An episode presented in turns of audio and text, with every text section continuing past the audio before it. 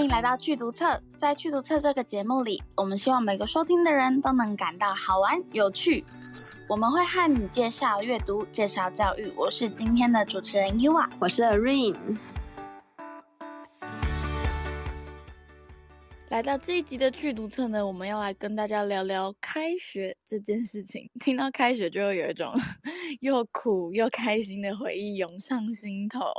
对啊，像现在小朋友回归校园，那小孩就是只要哭了，但是同时间爸妈可能会偷偷笑着想说，终于可以好好喘息一下。那不管是家里有即将开学的小孩，或是回想我们以前过去开学的经历，都是觉得记忆犹新。我觉得真的很有趣，可能以前我们都还是学生，所以我们不会看到说开学爸妈有多开心。可是自从长大之后，我可能会追踪一些有带小孩的那种 IG。账号，然后就会发现哦，原来送小孩子去上学之后，妈妈跟爸爸是有多开心。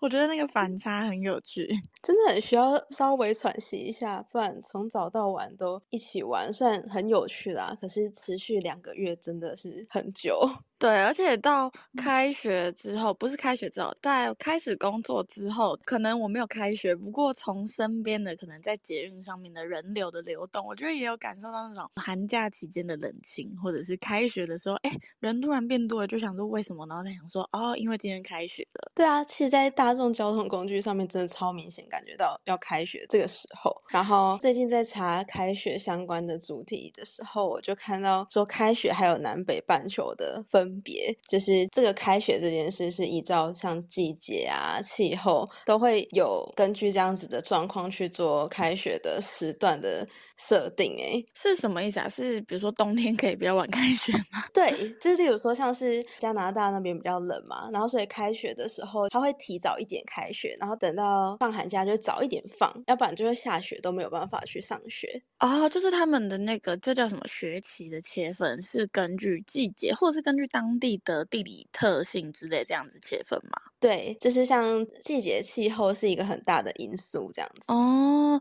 对，因为我记得像台湾是大家熟悉的两个学期，可是像是日本跟韩国，他们都算是三个学期制。嗯，这样其实也是因为节令的分别嘛。嗯嗯嗯，就是可能是欧美那边可能就是根据起源也有点不一样，但是台湾这边可能就受可能是之前日本啊还是什么的影响，在放假的时候比较不一样。像他们可能就会有春假，就是三月以前他们是寒假比较长之类，但台湾的春假其实就是 四月清明节那个时候放个几天这样子。没错，之前在美国的时候，他们也会有春假的一个活。活动，然后在春假的时候，其实大家都早早就规划好春假要去哪里玩了。嗯，不过讲到放假，嗯、就要对应一个很可怕的词，我觉得这个词蛮可怕的。今天是不是也要来跟大家分享收假症候群这件事情？哦，对，这个收假症候群就是不管大人跟小孩，其实都会有这样的状况，都需要一段时间去适应。其实是身体跟心理上都会有不适应的感觉。我真的是收假症候群代表，我真的是一个。超级有收假症候群的人，像是我们现在录音的时间是礼拜天，然后我这个礼拜又补班，所以只放一天。我觉得只放一天还好，可是如果比如说放了两天，你已经开始习惯休假的时候，要开始隔天要上班，就会觉得超级痛苦的。不知道 Aaron 有没有这种感觉？我真的超级有啊，因为我最近的休假是很长的，就是例如说我一年就直接把所有假都排在一起，像是一个月、两个月这样子休，然后所以我现在。的工作的时间很短，就可能一个礼拜一次两次，然后，但是等到我真正要开始上班的时候，就从一到六，或是甚至一到日都要上班，然后 身体上的适应真是超困难，就是隔天要早起，压力很大，做噩梦这样。哦，对，我觉得落差越大，真的会越痛苦。然后，尤其是，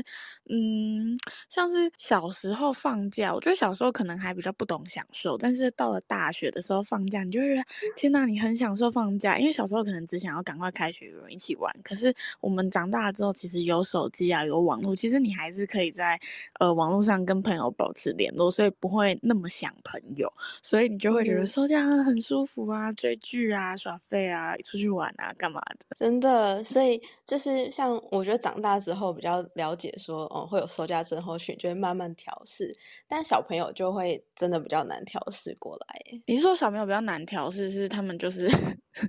开学了，还是说，哎，什么时候可以放假这样吗？他可能会哭着不想上学。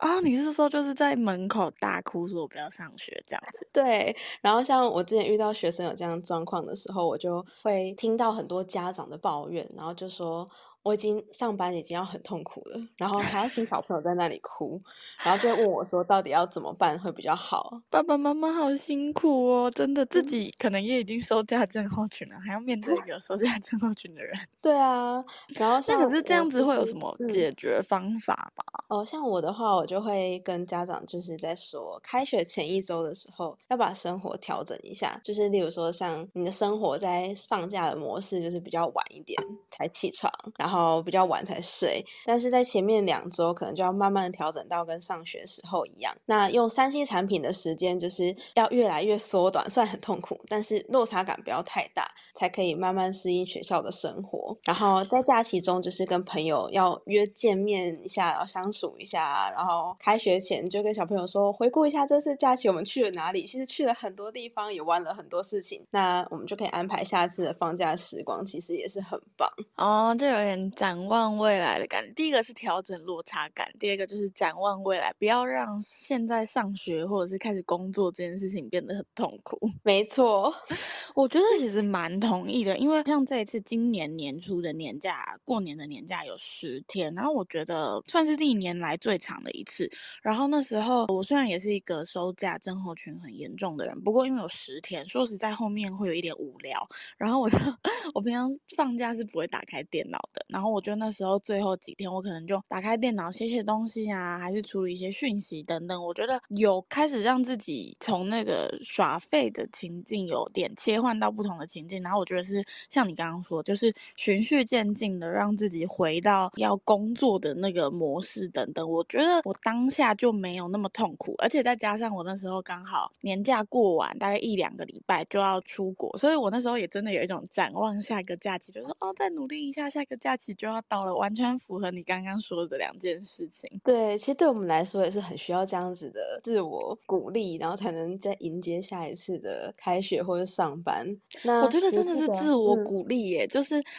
努力努力，然后就为了下一次放假，然后放假回来再努力努力努力。对，就真的，我现在也有点，而且我觉得特别是因为疫情之后，现在开始可以有出国啊，或者是做一些比较长的假期。对我来说，我可能会比较喜欢去国外放一个。长假，所以我就会觉得，哦，我终于有机会可以重新再做这件事情，那种展望未来的感觉就越来越有 feel 了。对啊，之前有听人家说，你就是出去稍微放松啊，旅游一下，你就可以找回你原本在工作上的热情，因为你知道生活中还是有很多很美好的部分，所以你就可以更有活力的去面对这样。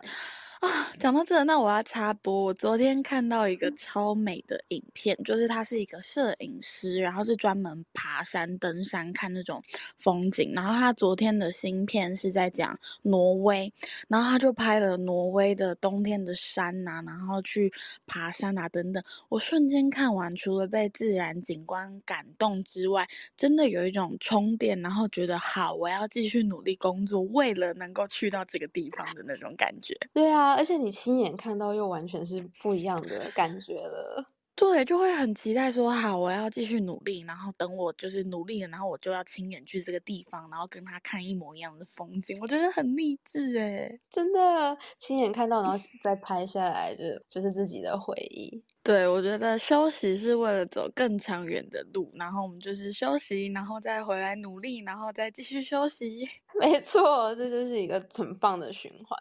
那另外，你之前有就是比较喜欢或者不开不喜欢开学的原因吗？就是跟这些小朋友。嗯，我觉得在小时候可能还好，但是讲到小时候的放假，就是国中、国小那个时候，其实最痛苦的应该就是要写暑假作业。然后我是那种，我小时候是那种非常喜欢很早就把作业写完的，我不是那种会拖到最后一刻的人。我就喜欢第一个礼拜就把作业写完，而且不是小时候作业常常会有那种阅读日记嘛，就是每一天都要看书，嗯、我就可以在第一个礼拜把未来。来每一天要看的书都先写完喽。哇，就是一个造假，就是一个很荒唐的故事。对，然后我印象最深刻的一件事情是，有一次就是暑假作业都是那种一整本，然后里面可能有各科的练习，然后我就早早就写完了。然后两个月的暑假过去，开学的前一天，我根本不知道我的暑假作业在哪里。然后我真的很记得，那真的是开学的前一个晚上，我可能在收书包，然后我就在家里大哭，我找不到我的暑假 作业，我就想说，天哪，我是要重写吗？天哪，我明天会不会被老师骂？天哪，我的暑假作业到底在哪里？啊，那时候就想说很气耶，暑假作业为什么自己躲起来，都没有想说是自己把它弄丢的。哇，那你真的是一个很自律的人呢，竟然在第一周就写完。我觉得是因为我想要赶快开始玩，然后再加上就可能真的放假跟上学、嗯、那个时数其实就时间多很多，然后作业其实也没有到特别难，就是我记得我拖到比较会在最后做的，可能都是一些。画画，小时候很喜欢叫大家画画，不是吗？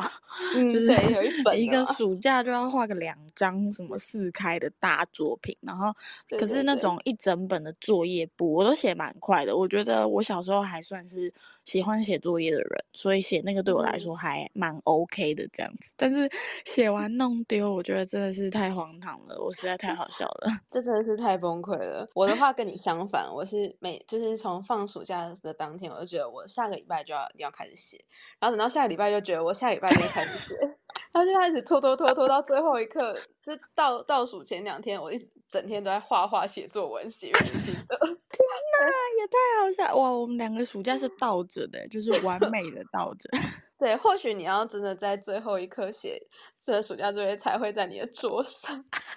谢谢，我知道暑假作业不会弄丢的。没有，我跟你说，那我就会把暑假作业弄丢，然后前两天想写还找不到。真是太有趣了。